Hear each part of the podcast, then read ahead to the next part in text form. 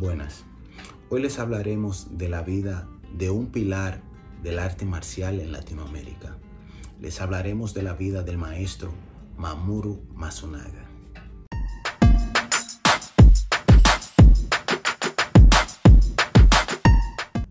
Mamoru Masunaga nació en Japón en 1936, donde ya el judo contaba con una gran popularidad, popularidad que cautivó casi de enseguida al joven Mamoru. Ya en el año 1957, Mamoru decide emigrar a la República Dominicana, en donde hace diferentes tipos de trabajo, como trabajar en tiendas, eh, comercio ambulante, etc.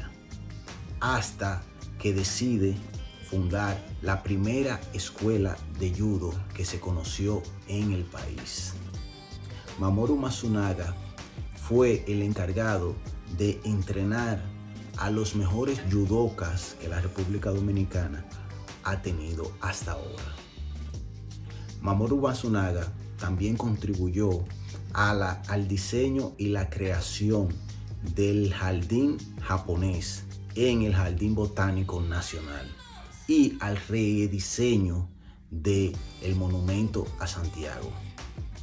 Mamoru Masunaga es conocido como el padre del judo de la República Dominicana.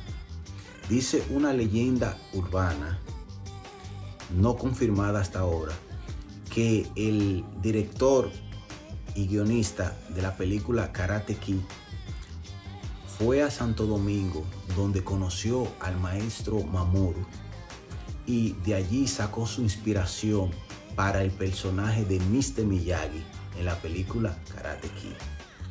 Cierto o no, Mamoru Masunaga es y seguirá siendo el gran maestro del judo nacional.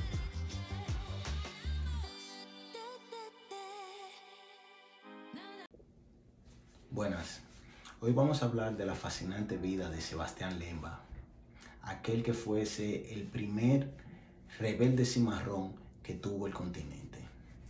Sebastián Lemba nació en África, proveniente de las tribus Lemba, como su apodo lo dice, y de las tribus Kalembo. Eso viene siendo del centro al este de África.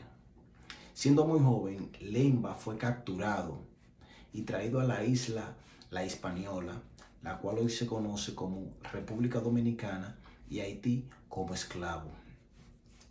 Siendo joven, vio todo tipo de crujías, vio muerte, vio hambre, vio maltratos, vio enfermedades, lo cual traumatizaría su vida para siempre. Eh, ya en el 1500 30, 1532, Lemba liderea un grupo de esclavos, el cual se subleva y marchan hacia las montañas del sur de la isla. San Juan, Asua, todo ese contorno por ahí.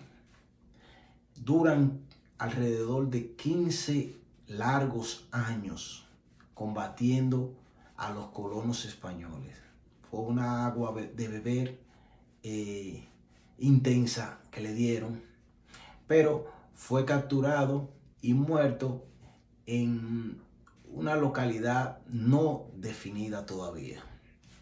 Lemba es considerado como el Espartaco moderno, siendo él el primer rebelde negro que tuvo el continente. Buenas, hoy les hablaremos de un personaje bastante popular en la región noroeste del Cibao. Les hablaremos de la vida del playboy Biencito Gómez.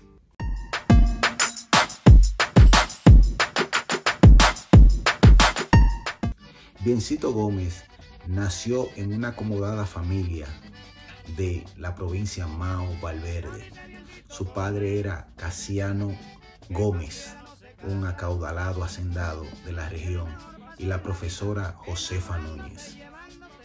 Biencito vivió, como se dice, una vida de ensueños. Desde niño nunca le faltó nada, nunca le faltó comida, educación, eh, dinero. Se dice que a sus 15 años su padre le regaló un Forte.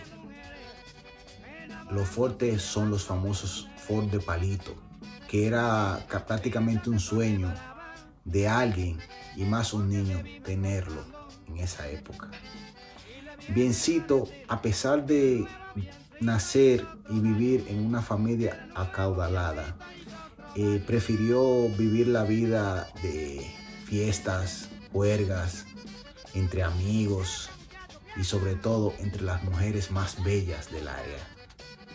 Se dice que Biencito era un personaje bastante pintoresco, educado, eh, leído, siempre andaba con dinero, eh, siempre eh, daba, era muy dadivoso, muy bien vestido y sobre todo siempre en su Ford, que era la marca de auto que él prefería.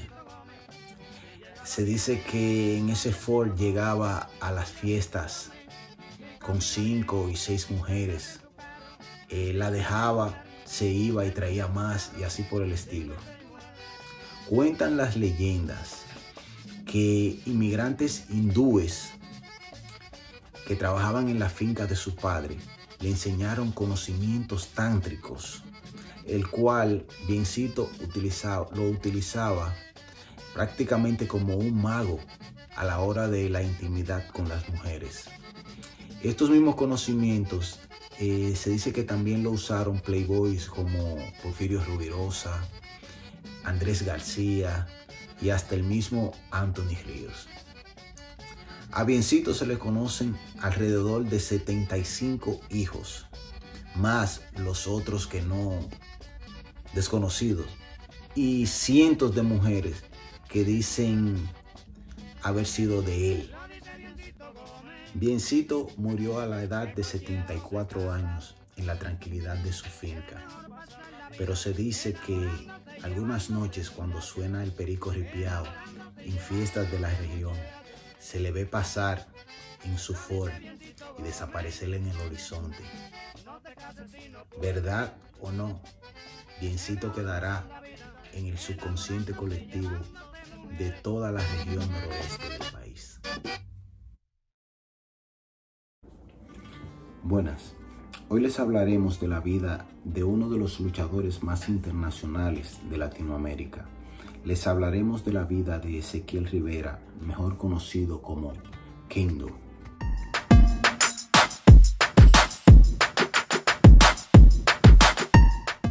Ezequiel Rivera nació en Santo Domingo, República Dominicana, en septiembre del año 1956. Siendo muy joven, Tuvo diferentes oficios, entre ellos el de la sastrería. Esto le ayudaría, lo crean o no, en su futuro como luchador. Como luchador, tuvo su debut en los años 1970-71 con el nombre de El Brillante, en lo que se llamaba el Teatro Apolo, ya desaparecido. Allí duró varios años hasta emigrar a Panamá. Y es en Panamá, con el nombre del brillante, que se da a conocer de uno de los íconos de la lucha mexicana. Este es el perro aguayo. El perro aguayo inmediatamente lo ve, queda impresionado con su manera de luchar. Es tanto así que lo invita a México a formar parte de una de las compañías mexicanas más grandes de lucha libre, la UWA. Ya en México, como el brillante, dura una temporada luchando hasta perder la máscara por el famosísimo luchador Dos Caras. Es allí donde en el 1984 pasa a llamarse Kendo. Este personaje le daría el gran salto a la fama de la lucha latinoamericana. Como Kendo tuvo una excepcional carrera. hasta 1988, donde pierde su máscara de la mano de Blue Panther. Fue un duro golpe para él. Su popularidad bajó tanto así que pensó en el retiro. Pero afortunadamente para él recibió una invitación en Japón para luchar y le permitieron usar la máscara de Kendo. Cuando los parroquianos japoneses lo vieron, inmediatamente quedaron hipnotizados con el personaje y lo adoraron hasta ahora. Ya de regreso en México, usó el personaje del Transformer, el idiota y por último el ninja de fuego. A principio del video le dije de su profesión como sastre. Bueno, esa profesión le ayudó a crear la compañía de confecciones de máscara de luchadores más grande de México, el cual le ha rendido pingües beneficios hasta ahora. Kendo no se ha retirado todavía, lo piensa hacer, piensa venir a su país y contribuir en la lucha local. Kendo seguirá en los corazones de los amantes de la lucha libre por siempre, siendo uno de los luchadores más internacionales, habiendo luchado en tres continentes y en infinidad de países. Gracias, Kendo.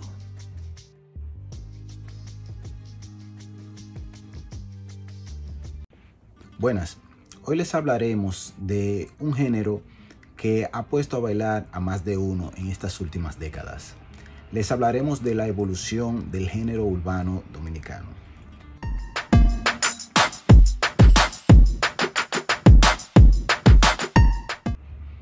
Para hablar de la evolución del género urbano dominicano, debemos de irnos hacia los años 60, donde las puertas de la isla se abrieron para la inmigración hacia el extranjero, específicamente a la ciudad de Nueva York. Aquellos inmigrantes retornaban al país cargados de toda la música que hasta, ahora no se permitía. Músicas como la de Elvis Presley, James Brown, los Beatles, Elton Jones, se dieron a conocer en la masa popular del país. Ya en los años 70 es donde se empieza a forjar la base de lo que más tarde se conoció como rap, donde cantantes como Millie Jackson, Isaac Hayes, eh, montaron la canción hablada sobre la base del soul, que era muy popular en esa época y le pusieron el nombre de rap a esa combinación. Rap significa hablarlo directo, sin lujos, sin las melodías que el sol tenía.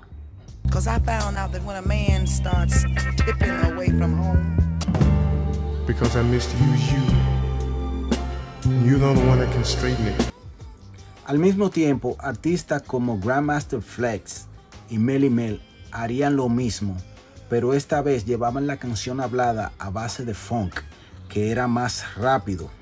Por eso tuvieron que cambiar las rimas de asonantes a consonantes para que sea más punchy, más fluido.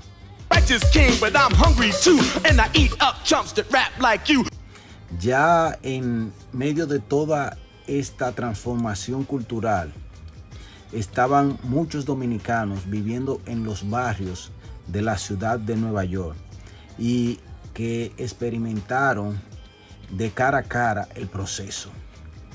Fue hasta 1979 donde realmente, realmente todo el mundo puso el ojo en el rap o en el nuevo género. Cuando la agrupación Sugar Hill Gang sacó al aire su disco y su canción Rap the Light. la cual casualmente era la que le tenía menos fe. Y fue la que alcanzó más popularidad en la lista Billboard en ese año.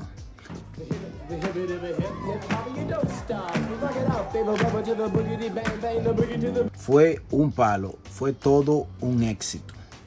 Como le decía, alrededor de todo esto, ya la comunidad dominicana había crecido, ya había una segunda generación de jóvenes que habían nacido en la ciudad, o sea, en Nueva York, que estaban empapados, bien empapados en lo que se estaba gestando, en los, todos los movimientos musicales. Estos mismos jóvenes eh, más adelante eh, influirían en la creación del género dominicano eh, dicho.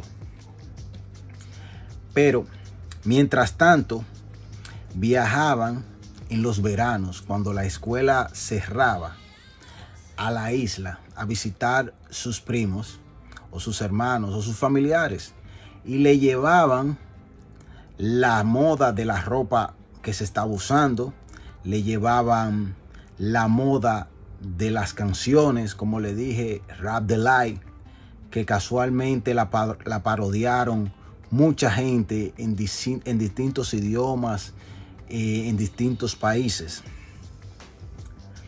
Y esto marcó a la juventud de ese momento, quienes veían a esos muchachos que llegaban de Nueva York con todo este lujo, con toda esta nueva moda, como dioses literalmente. Pero hubo otro movimiento que mucha gente no habla. Y fue cuando salió la película Flash Dance o Beat, Beat the Rhythm y Flash Dance, donde introdujeron el famoso break dance o el electro boogie. Que junto al rap y a la moda de la ropa fueron la trilogía que formaron el nuevo ritmo de rap en la República Dominicana. En los años 1981, 82, 83, 84, estos muchachos que iban en verano a la República Dominicana y volvían en septiembre para las clases, le dejaban a sus familiares la ropa de moda, le dejaban las canciones, le dejaban los equipos de música, como le decían allá, etcétera. El cual esos muchachos allá empezaron, o con lo cual empezaron a curiosear, o sea, a inventar con los beats, a inventar con la música, a de una manera u otra hacer scratching, a, inventar. Eh, de ahí, de esos curiosos, fue que nació la banda TNT, que es considerada como la primera banda de rap dominicano, en la cual estaba el famosísimo Fausto Don Jay eh, y varios exponentes más. Del 84, 85, 86 empezaron a surgir muchachos como Big Daddy Joe, el cual fue el precursor de la palabra Joe allá en la República, que después de ahí a todo el mundo le decía, a todo el que oía rap le decían Joe. Salió Daddy Daddy, Rap Cash y un sinnúmero de muchachos que, como le dije, inventaban los kilómetros, la zona colonial. Ahí se reunían diferentes tipos de muchachos que curioseaban y lo hacían muy bien. Pero no fue hasta 1989 donde un DJ de La Vega, amante de la música en inglés, eh, amante se inventó un concurso que fue el antes y después de la música urbana dominicana. El DJ se llamó Super Frank y el concurso se llamó Viva Rap 89. Viva Rap 89 fue literalmente un furor. Fue algo apoteósico lo que se vivió en ese concurso. Empezaron a reunirse todos esos curiosos que le había hablado antes, a hacer música, a ir al programa, abarrotaban las instalaciones. Era algo que nunca se había visto allá en la juventud. Era un furor terrible. De ese concurso salieron personajes que en el futuro serían reconocidos mundialmente, serían eh, famosos al extremo. Pero vamos a hablarles de los integrantes que más sobresalieron en el concurso. En el concurso sobresalieron el grupo Al Capone Rap. Que indudablemente, eh, si no era el mejor, era el segundo mejor. DJ Ulises, eh, la figura, y estaba el famosísimo eh, Itogami. También estaba mm, el grupo um, Cool Criminal con Cesar Rock, MC Power estaba JK, que fue la primera mujer rapera que se vio en la República Dominicana con su esposo Mr. Magic. Sigue cantando que solo un mensaje que JK te está mandando. Estaba MC Pasi, eh, DJ Raymond, que era el, el que hacía el scratching con un cassette y un palo de fósforo. Este señor era lo último con eso. He visto un par de videos de él. Está muy joven y sigue con su scratching y ah, sigue apoteósico como siempre. También estaban eh, Vladi y Davisito, que al final Vladi fue Vladimir Dotel del grupo Los Ilegales.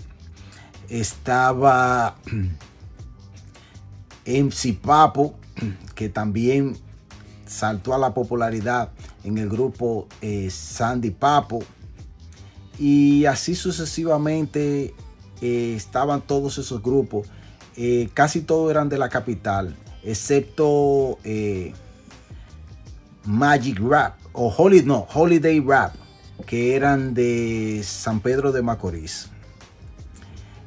como le dije, este concurso puso en la mirilla al rap local, eh, dándole paso a diferentes eh, programas que incursionaron ya entrando en la época de los 90 a este mismo formato. El grupo Boogie Down Rap.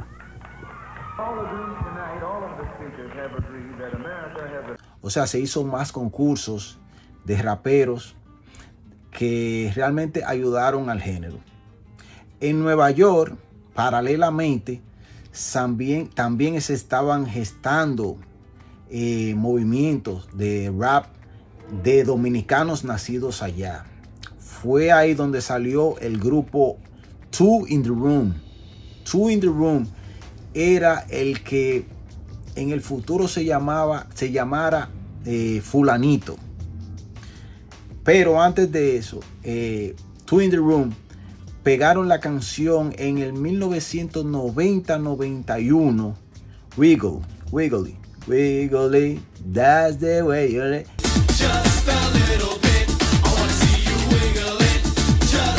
Esa canción fue eh, número uno en ese verano en las listas de la nación completa. Ya en el 1992 sale al aire el primer programa de rap de la República Dominicana en Bulla 88.5. Se llamaba Potencia Radial, en el cual el productor era nada más y nada menos que el famosísimo cantante Papi Sánchez. Esto duró hasta 1995-96, donde la popularidad del rap local bajó, o sea, bajó la fiebre. Y aquí viene algo que mucha gente está confundida o mucha gente no, no le gusta hablar o no sabe de hablar de lo, de lo que realmente pasó. Porque dicen que ya para esa etapa el género urbano dominicano había muerto. Y yo le digo que no, no había muerto. Habían muchos muchachos que todavía estaban batallando, como Unión Latina, pero hay que puntualizar que el género no murió, el género mutó. Me explico. Esos muchachos que le mencioné antes, como Vladimir, Enzi, Papo, Sandy, etcétera, formaron un híbrido del merengue y el rap dominicano que se llamó Meren House. Oigan bien, Meren House, que se había experimentado, la compañía Juan y Nelson había experimentado anterior, oigan, anterior en los, a principios de los 90 con la Dominico Boricua, Lisa M, en Puerto Rico. Entonces, lo volvieron a reinventar ya con estos muchachos eh, que tenían su base de rap eh, el merengue estaba muy de moda, lo fusionaron y eso causó un super boom. Esa gente fueron los que dominaron el género urbano de mitad de los 90 al 2000.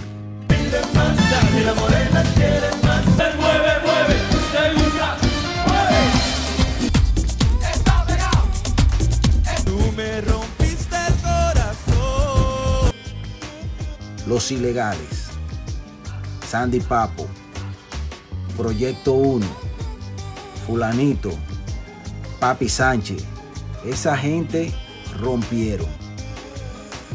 Tanto así que fueron a Viña del Mar, fueron a España, los grandes coliseos de México. En México eso causó un furor. E, ellos eran como quien dice ahora mismo, la cara del el género urbano.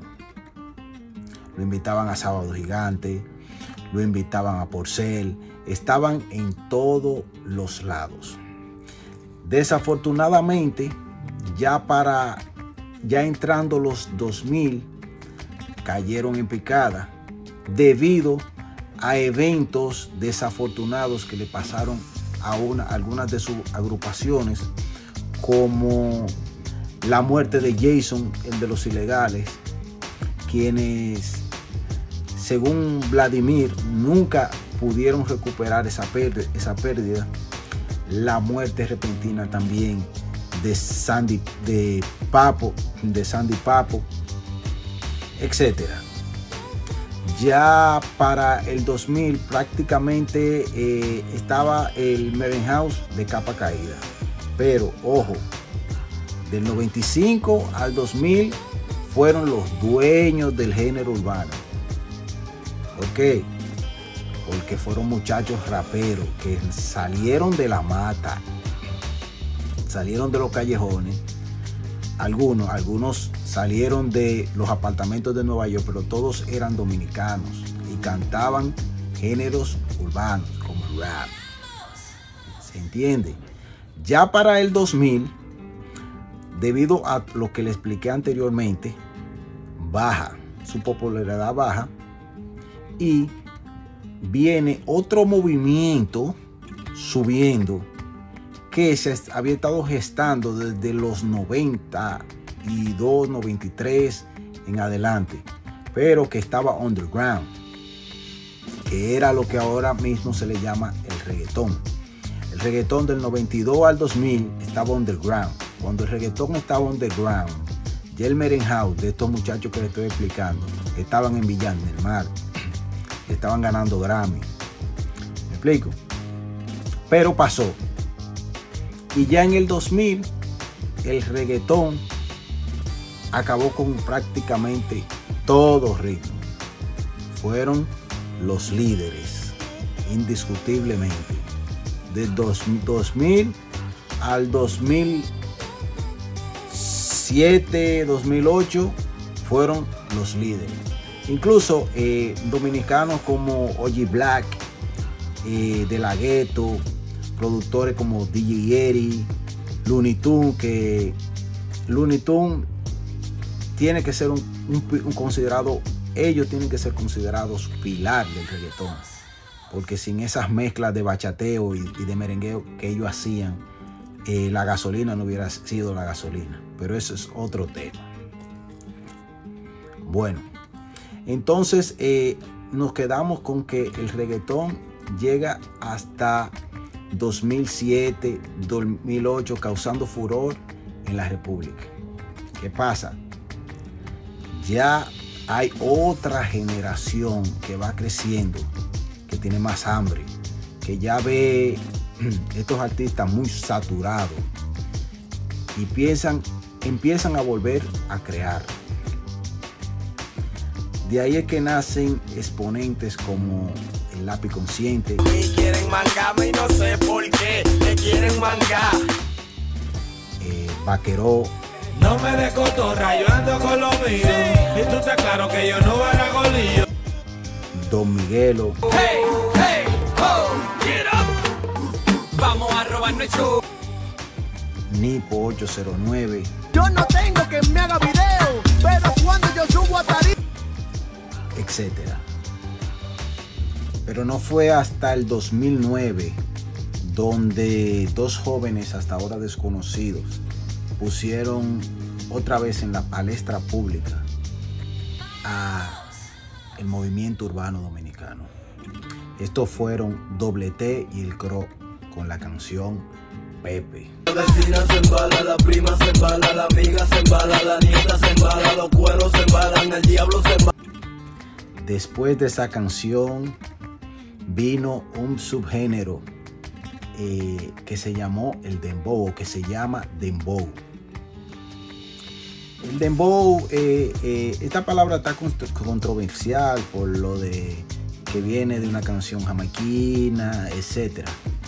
Pero es como todo. Aceleraron un ritmo que ya estaba, le pusieron condimentos diferentes nuevos y decidieron llamarle como mejor le pareció y le pusieron dembow, pero realmente el dembow es la canción del, del, género jamaiquino este eh, que se tocó en los 90, principios de los 90. Pero a lo que me, a lo que me, interesa es que este movimiento fue que resalzó otra vez al género urbano dominicano. De allí eh, surgieron eh, eh, personajes como Mr. Manjao, Pablo Piri, el Alfa, que realmente es, es innegablemente el book insignia del género dominicano. Aunque hay muchos buenos, Rochi, eh, Toquiche, etc. Pero eh, indiscutiblemente el Alfa es el que ha logrado eh, ser el más, el más famoso, el más, el más oído hasta ahora. Bueno, de aquí para adelante ya es una historia que todo el mundo la conoce. Ya eh, no vale la pena seguir hablando porque, como quien dice, eh, ya todo el mundo sabe de lo que le voy a hablar.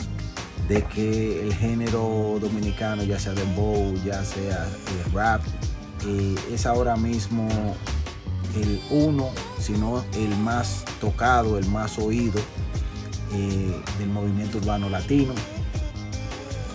Eh, ya los muchachos no tienen que salir del país porque van allá a grabar con ellos.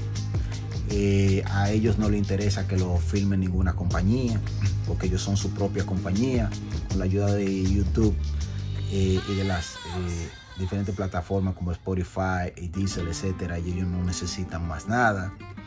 Eh, son su propio publicista, su propio empresario. Quiere decir que es un progreso apoteósico. Eh, desde que Fausto Don Jay y su gente empezaron a bregar con o a inventar con el rap, hasta ahora es así. Tiene mucha crítica, tienen muchos detractores, pero yo le aconsejaría que todos, porque todos son buenos, siguieran haciendo lo que están haciendo.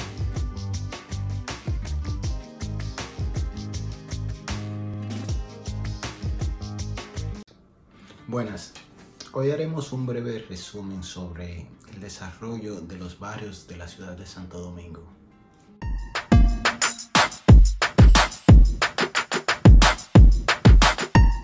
Como sabemos, la ciudad de Santo Domingo es la primera ciudad de índole europeo del Nuevo Mundo, la cual fue fundada a finales de los años 1400.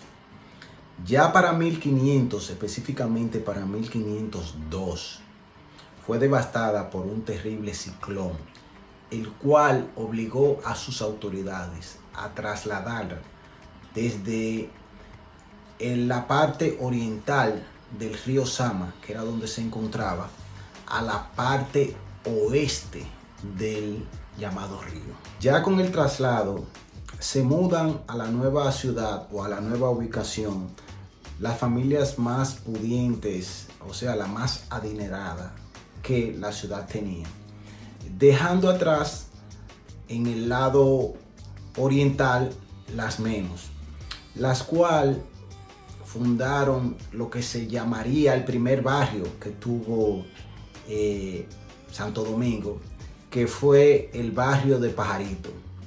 Pajarito más adelante, mucho más adelante se llamaría Villa Duarte.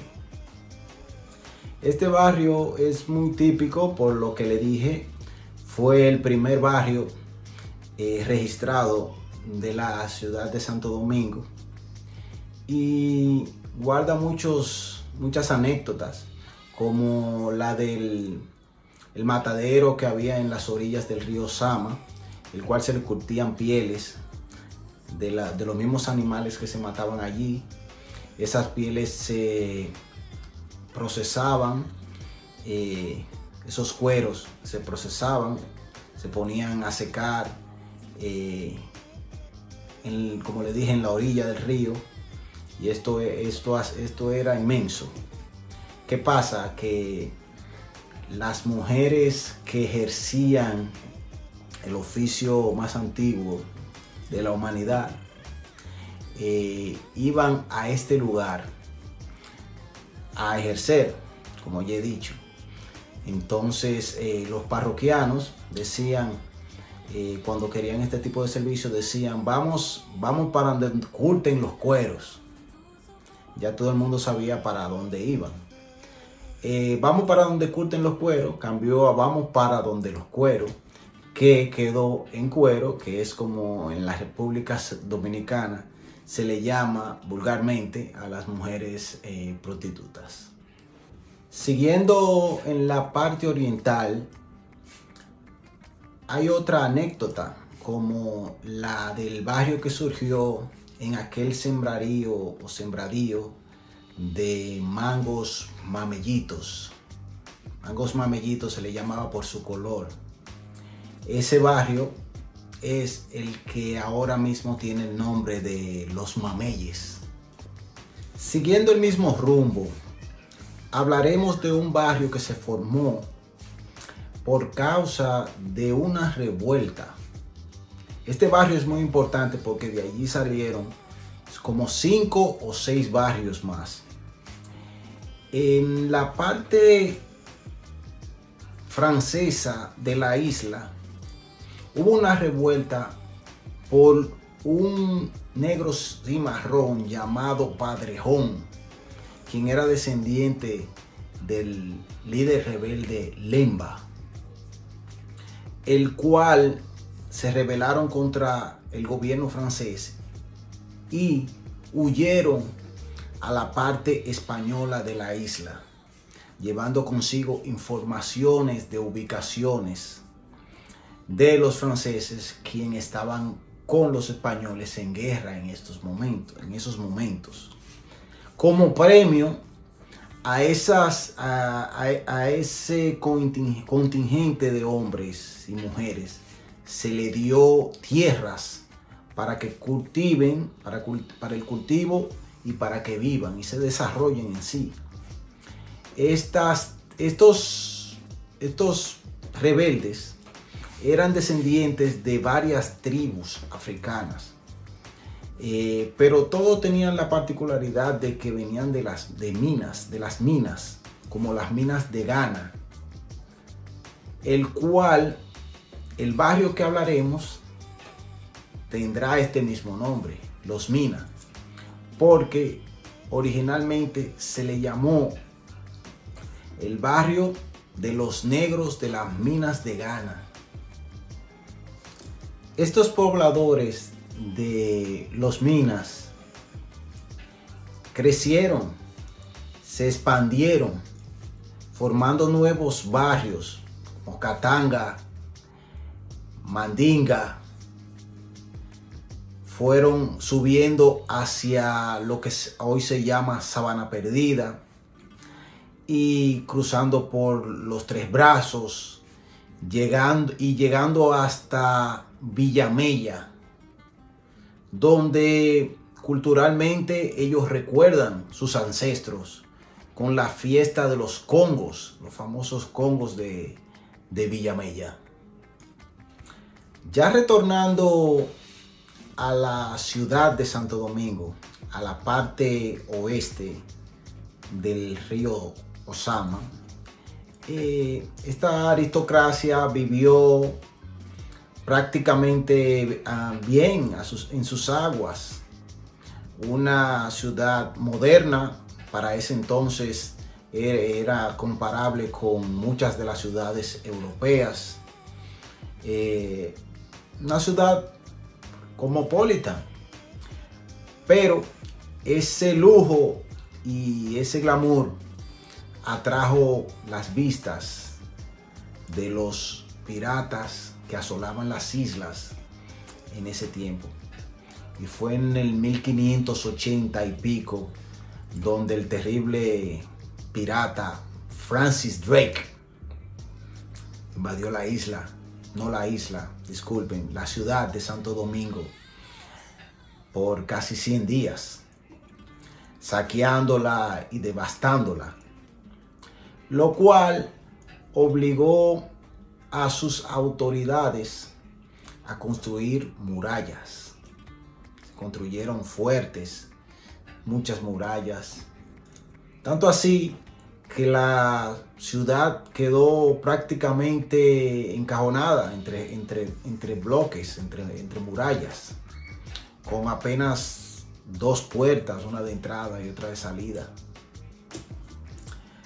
El, el, corso, que era así como se llamaba, porque después de tantos lucros que los piratas le dieron a la corona inglesa, eh, le dieron permiso de corso, ya no se llamaban piratas, sino corsarios.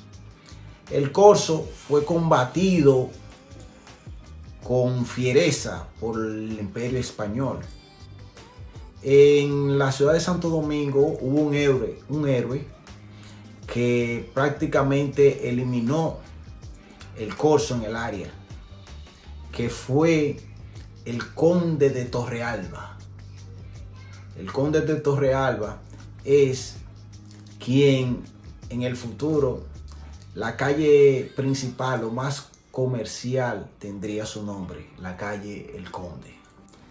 Ya entrando los 1600 de nuestra era, inmigrantes canarios llegan a la isla, el cual son ayudados y se le donan terrenos en las afueras de las amuralladas ciudades.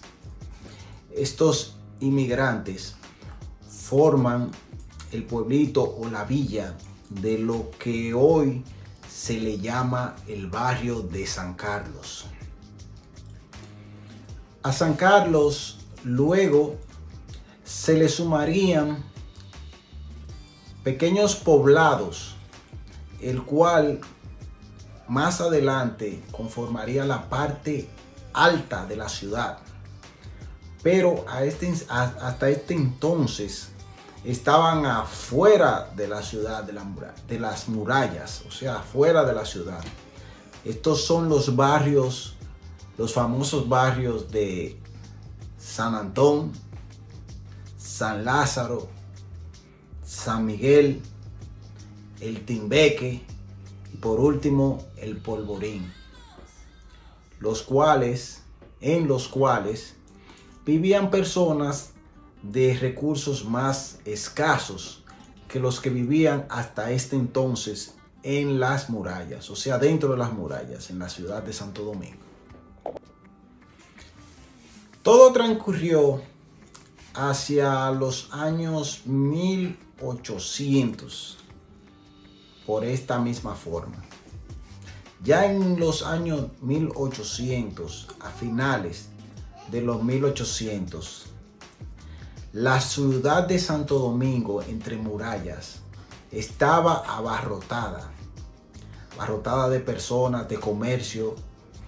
Eh, y sabemos que cuando una ciudad amurallada no tiene prácticamente dónde respirar, hay muchos, muchas enfermedades, vienen muchos problemas, el cual obligó otra vez a las autoridades a tomar medidas drásticas como la de abrir las puertas de las murallas y formar un nuevo barrio. Este, este, nuevo barrio es el primer barrio que salió de adentro de las murallas para afuera. Este barrio se le llamaría más adelante Ciudad Nueva. Pero esto no quedó ahí porque la aristocracia de la ciudad, quien ya se sentía incómoda por lo que le dije anteriormente de la sobrepoblación y de las enfermedades, decidió salir de la ciudad hacia, hacia los terrenos que hasta este entonces tenían solamente para veraneo, para ir de vez en cuando salieron estas, estas élites de la ciudad, salieron para afuera y formaron lo que hoy se le llamaría Gascue. Gascue era el barrio salido de la ciudad más aristocrático que había en este entonces. ¿Por qué? Por lo mismo que le he estado explicando. Porque fue formado por las familias más pudientes. Estas familias hicieron casas eh, hermosas, hermosos jardines, hermosos patios. Eh, era lo más lujoso y lo más caro que había en ese entonces. Para no salirnos de contexto y quedarnos donde estábamos en Gascue, debemos de decir que más, mucho más adelante, cuando el conflicto armado que hubo en la República en los 60, estas mismas personas, estos mismos eh, aristócratas de Gascue, con miedo, decidieron irse más lejos. O sea, irse del centro hacia afuera, hacia más lejos y fueron formando otros barrios aristocráticos, como es el Piantini, como fue Los Prados y como fue el barrio de Arroyo Hondo. Retornando para atrás, debemos de marcar un suceso que cambiaría la geografía de lo que hoy se llamaría o se llama la ciudad de Santo Domingo. Y fue en los años 1930 el ciclón de San Zenón. El ciclón de San Zenón prácticamente devastó la ciudad de Santo Domingo, dejando a sus habitantes menos pudientes, que tenían las casas, las peores casas o las casas menos seguras, prácticamente en, afuera, en la intemperie. Esto obligó al gobierno de turno a hacer una reestructuración en la geografía de la ciudad. Es allí donde nacen las villas, las famosas villas tan queridas. Y es en un terreno del poeta, el gran poeta Gastón Fernando Deligne, donde una de estas villas empezó a forjarse. Y fue Villas Francisca, que ya en, dicho terreno ya habían pequeños pobladores por la cercanía que tenía hacia la amurallada ciudad, o ya no tanto amurallada porque se fueron quitando, las murallas se fueron, la fueron reemplazando y reemplazando en el tiempo. Eh, se formó esa villa, Villa, villa Francisca, por, lleva el nombre de Francisca de de quien era la esposa del poeta. En esa villa hay varias anécdotas también, que una villa que en el conflicto de los 60 participó mucho, hubieron muchos enfrentamientos, pero eh, también hay anécdotas eh, jocosas como es el subbarrio de Borjol.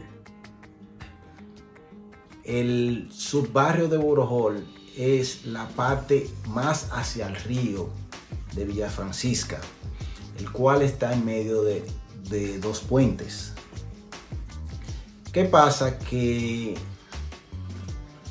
al, al venir extranjeros a la ciudad en el conflicto que ya le mencioné, buscaban eh, divertirse, buscaban los centros de baile y centros de, vamos a decirlo, de prostitución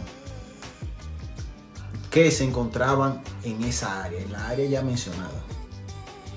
Esa área era muy parecida a el área que se encuentra debajo del puente Brooklyn y el puente Manhattan lo que está también cerca el Borough Hall o edificio de la alcaldía de Brooklyn.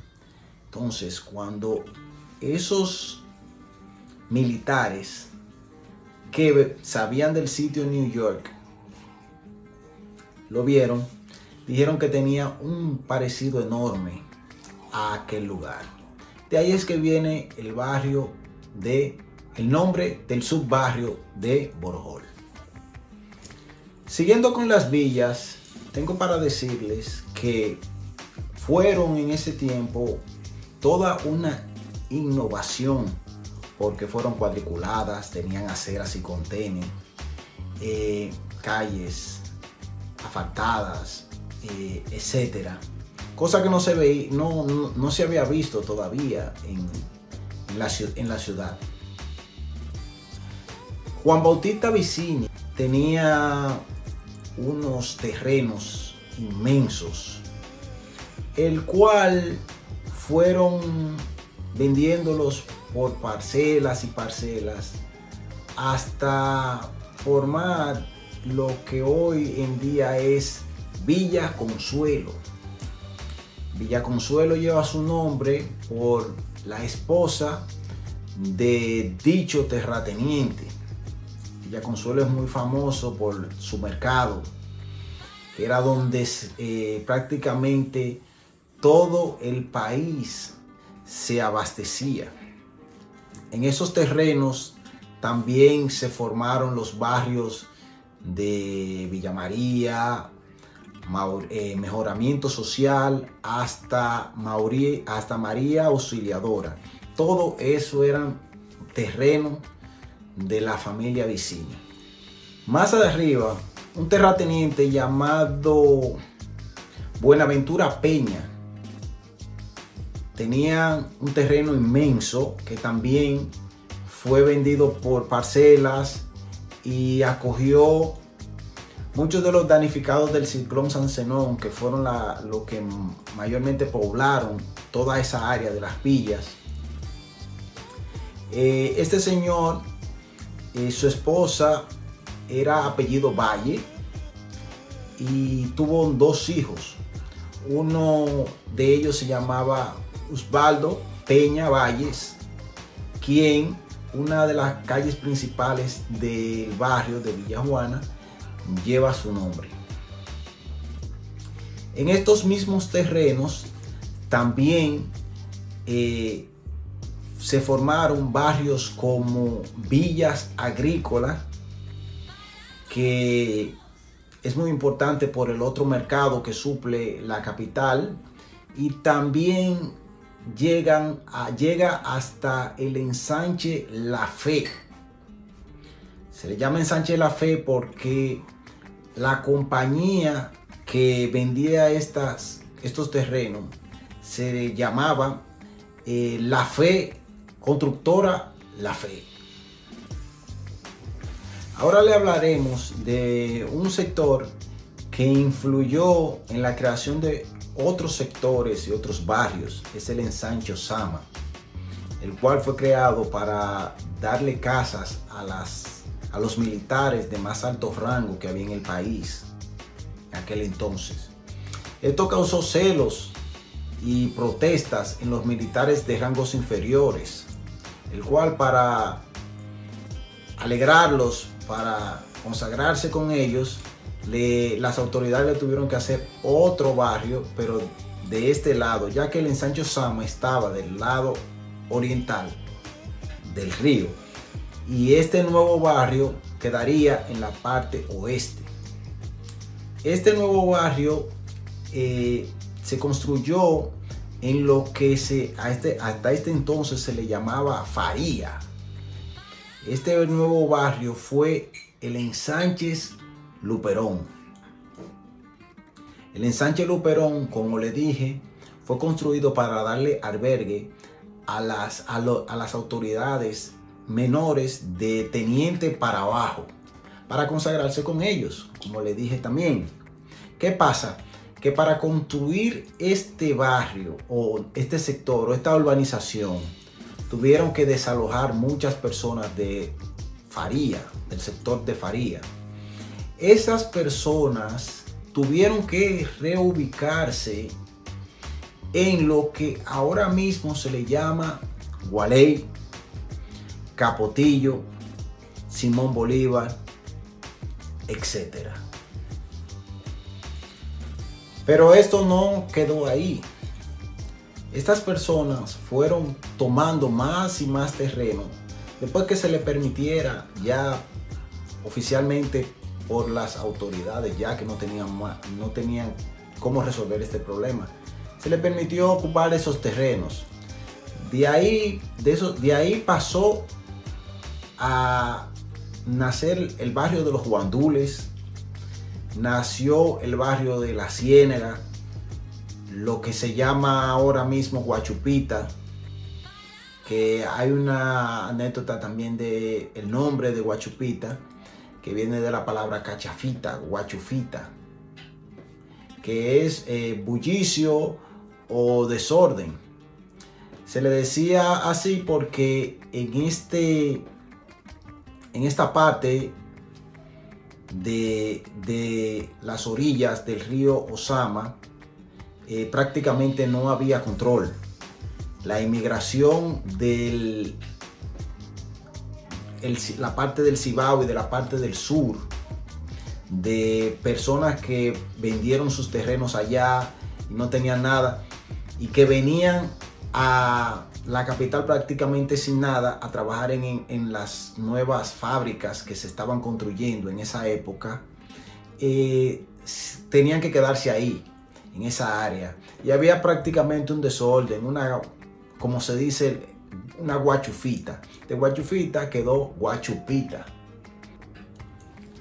Ya siguiendo las orillas del río La Isabela, se fueron creando barrios improvisados por esta esta misma población que tenía esta escasa situación económica eh, y fue hasta la caída del gobierno que tenía muchos años eh, dominando la isla que se hizo un nuevo barrio en terrenos de quien fue el presidente hasta, hasta esa época eh, ese barrio es muy típico, es muy popular y fue el barrio de Cristo Rey.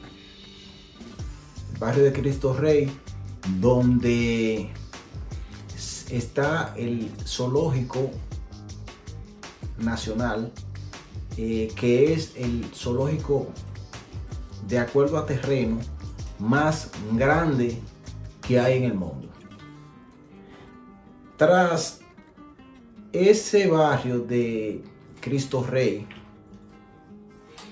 eh, cuando se estaban construyendo lo que hoy se dice, se le conoce como el Centro Olímpico Juan Pablo Duarte, eh, se botaban todos los desechos de arena, de arena mala, de arena eh, amarilla, que se le, se le llamaba caliche. En estos terrenos donde hacían esta, eh, donde botaban estos, estos, cimientos, fue donde creció el barrio del Caliche. Se llama hasta esta hora. Pasando ya al otro lado de la capital y a otro acontecimiento que marcaría también eh, la geografía de la ciudad, que fue el ciclón David cuando el ciclón David en el 79, hubieron muchos damnificados que tuvieron que reubicarlos de toda esa área ya mencionada hacia la parte entre Mano Guayabo y la capital, o a lo, a lo, que ahora mismo ya la capital en sí. Ahí fue donde crecieron barrios como Herrera, Herrera es un barrio típico, un barrio bastante popular que alberga o albergaba eh, muchas factorías o muchas, como se llaman allá, zonas francas, donde le daban empleo, se le daba empleo a miles de, de trabajadores diarios. También se formó los alcarrizos, que eran prácticamente también fincas, eh, lo, cual se, le, se fueron poblando con todos estos damnificados. Herrera tiene muchos subbarrios, subbarrios como son Las Palmas de Herrera, La Caoba, Bayona, eh, Olimpo, todos esos barrios surgieron de ahí. Hasta en nuestros días, hasta ahora, donde la capital, Santo Domingo, tiene ya muchos barrios exclusivos, eh, muchas torres, muchos, muchos lujos y sigue en progreso. Eh, bueno, esta fue una breve historia de la evolución de los barrios de Santo Domingo, capital de la República Dominicana. Muchas gracias.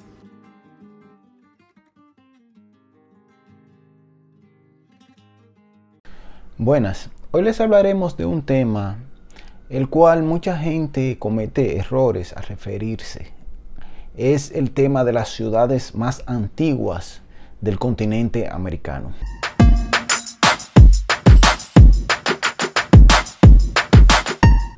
Bueno, para referirnos a este tema debemos de especificar si estamos hablando de las ciudades más antiguas de corte europeo o de las ciudades más antiguas precolombinas, ya que como todos o la mayoría sabemos, los europeos supuestamente eh, llegaron y se establecieron en el continente alrededor de 1492. Pero ¿por qué digo supuestamente? Digo supuestamente porque ya está comprobado de que expedicionarios vikingos eh, vinieron anterior a los expedicionarios eh, españoles y se asentaron en pueblitos o no, no podemos llamar ni siquiera pueblos, asentamientos. Venían y se iban. Ya es, eso está prácticamente comprobado.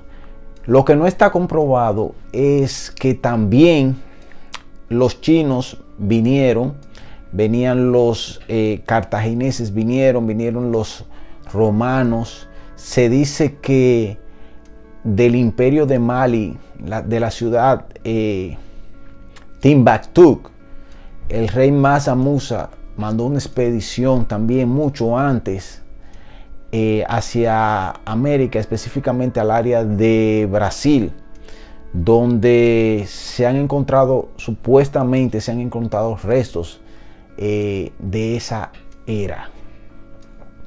Bueno, eh, se dice que la reciente ciudad, digo reciente porque fue descubierta no hace mucho, de Cara, en Perú, es la ciudad más antigua que hay en el continente, ya que data de 3000 años antes de Cristo. Aparte de esta ciudad, hay otra ciudad, eh, se llama, no tengo el nombre claramente, pero se llama Poverty Pin en Luisiana, que tiene casi mente, casi mente la misma edad que Cara en Perú. Eh, más conocida está la ciudad de, de Tiwanaco, escúcheme, de Tiwanaco o Tiwanaco en Bolivia, que data del, año 110 después de Cristo. Está también la ciudad de Tikal, que data de 300 antes de Cristo.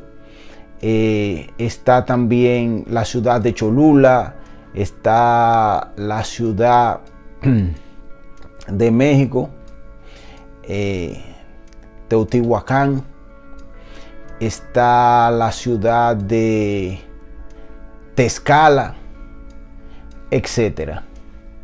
Esas son las ciudades, esas ciudades que le he dicho, discúlpeme si tengo errores en la pronunciación o en las fechas. Esas ciudades son las ciudades precolombinas que se consideran más antiguas. Muchos dicen que esas no eran ciudades, pero claro que sí eran ciudades, porque incluso eran en población más abundante en riqueza, y más abundante en terreno que muchas, para no decir todas las ciudades europeas de ese tiempo. Como le dije, estas ciudades eran ricas y abundantes, tenían mucho, mucho, mucho, llegando a su cúspide en las épocas de los 1400, 1300, eh, casi coincidiendo con la venida de europeos, españoles hacia el Nuevo Mundo.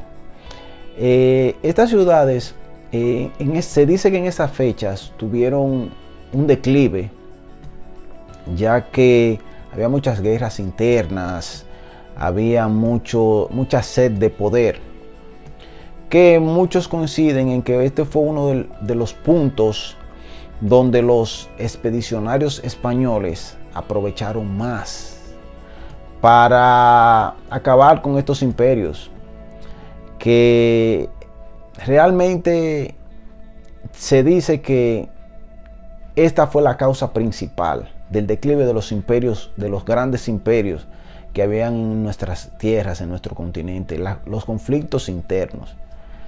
Sí, también las enfermedades, etcétera, pero más esto. Ya en este punto, sabemos que en los 1492 en adelante eh, llegaron los expedicionarios europeos y ahí todo cambió. Ya este es un punto de un antes y un después. Ahí es que tenemos que entonces hablar de las ciudades de corte europeo. Ya pasamos la de las ciudades eh, que estaban, o sea, las ciudades nativas o de, de las expediciones puede ser que tenía más tiempo, no, se sabe, a las expediciones europeas. Ya, ya estamos hablando de corte europeo. Todos sabemos que eh, los expedicionarios pasaron de isla, de isla en isla, chequeando, viendo, viendo todo, cartografiando todo. Pero está documentado que donde ellos duraron más tiempo, ya sea descansando o reabasteciéndose, fue en el área que ahora mismo se conoce como la Bahía de Samaná, en la isla española o la República Dominicana. Ahí fue donde ellos también tuvieron sus primeros contactos eh, reales con nativos de la isla, el cual no fue muy agradable porque estos nativos de esta área no le dieron, como se dice, break a que ellos entraran, lo afuerearon. Incluso una parte de ahí de Samaná se llama la Bahía de las Flechas y fue por eso, porque desde que esos nativos vieron eh, fue a, flechazos limpios que le entraron, de, para decirlo coloquialmente. Bueno, entonces pasaron y ya en tierra firme, en, en la parte norte, eh, por donde ahora mismo se, eh, conoce, eh, entre Nagua y Puerto Plata, fue donde desembarcaron formando el fuerte, el famoso fuerte de la Navidad, que fue el primer fuerte que se hizo en el Nuevo Mundo de corte europeo, otra vez dicho, el cual fue devastado por tribus locales, por, por locales, y reconstruido otra vez ya como un pueblo en sí, que fue el pueblo de la Isabela.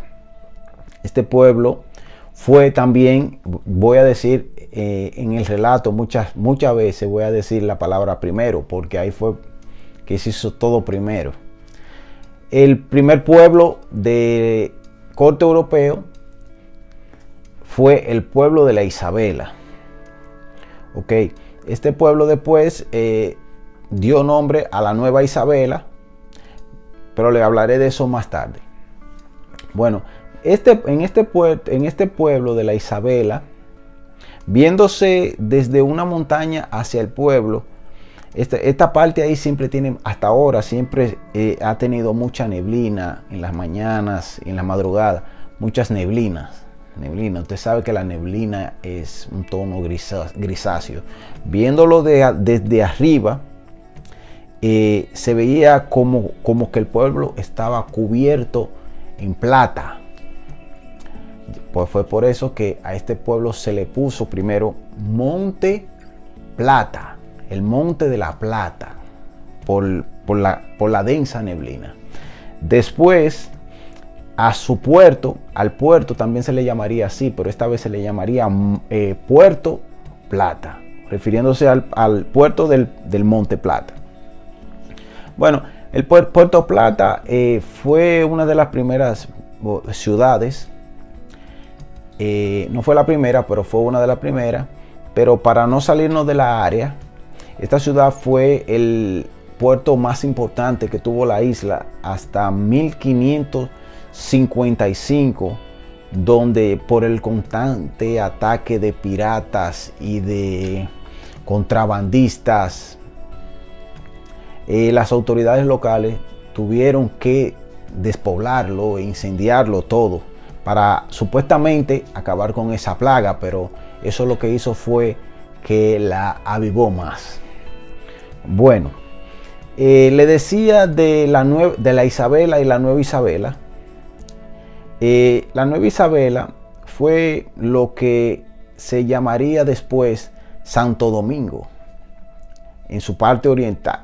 No, todavía no estaba de este lado, en su parte oriental. Se llamaría Santo Domingo, que fue oficialmente la primera ciudad del Nuevo Mundo. Ya sí, ciudad en sí. De Santo Domingo eh, partieron eh, muchas expediciones como la de Velázquez a Cuba, Ponce de León hacia Puerto Rico, la de Hernán, Hernán Cortés hacia México y la de Vasco Núñez hacia toda Sudamérica. Para seguir y terminar con los puertos, debemos de hablar de el puerto de Montecristi, o la ciudad de Montecristi, o, o lo que era el pueblo de Montecristi, que fue poblada por inmigrantes de las Islas Canarias en, los 1500, en los 1500 eh, cercanos. Este puerto, como Puerto Plata, sufrió muchos ataques de piratas y de contrabandistas, ya que era uno de los más importantes de todo el Nuevo Mundo hasta ahora, el cual también fue despoblado y dejado al olvido hasta mucho más después, donde luego fue repoblado otra vez. Bueno, se dice que de la Nueva Isabela, lo que se le llama, lo que se, después se le llamará, se le llamaría Santo Domingo, partieron 30 expedicionarios hidalgos. Los hidalgos eran personas eh, de un estatus alto en la sociedad española. Esos 30 hidalgos decidieron aventurarse hacia el centro de la isla y porque ya habían rumores de que en esa área había mucho, mucho oro.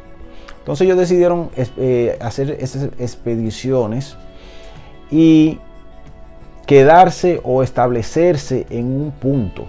Este punto más adelante sería el primer Santiago del Nuevo Mundo y se llamaría Santiago de los 30 Caballeros. Bueno, ya al establecerse Santiago de los 30 Caballeros y saber que ya en el área había una gran cantidad de oro por donde quiera, eh, se empezaron a hacer fuertes para cubrir a lo que venían de la ciudad de, de Santo Domingo hacia las expediciones, hacia hacia donde iban más adelante a estar las primeras minas. Las primeras minas también fue en esa área, también fue allá, las primeras minas del continente. Ya se empezaron a hacer fuertes, fortines, para proteger de los nativos a esos expedicionarios. En uno de estos fortines fue donde se crió un joven que más adelante sería el comerciante de oro más rico de la isla. Este personaje se llamaría Concepción de la Vega, el cual el pueblo de la Vega lleva su nombre por él. Bueno, a estas le seguirían ciudades como El Ceibo, Atomayor, que fue el primer ato del Nuevo Mundo. Higüey, Neiva, Asua, Bonao, Vallaguana y Cotuí. Todas importantísimas, de todas se le sacó mucha riqueza.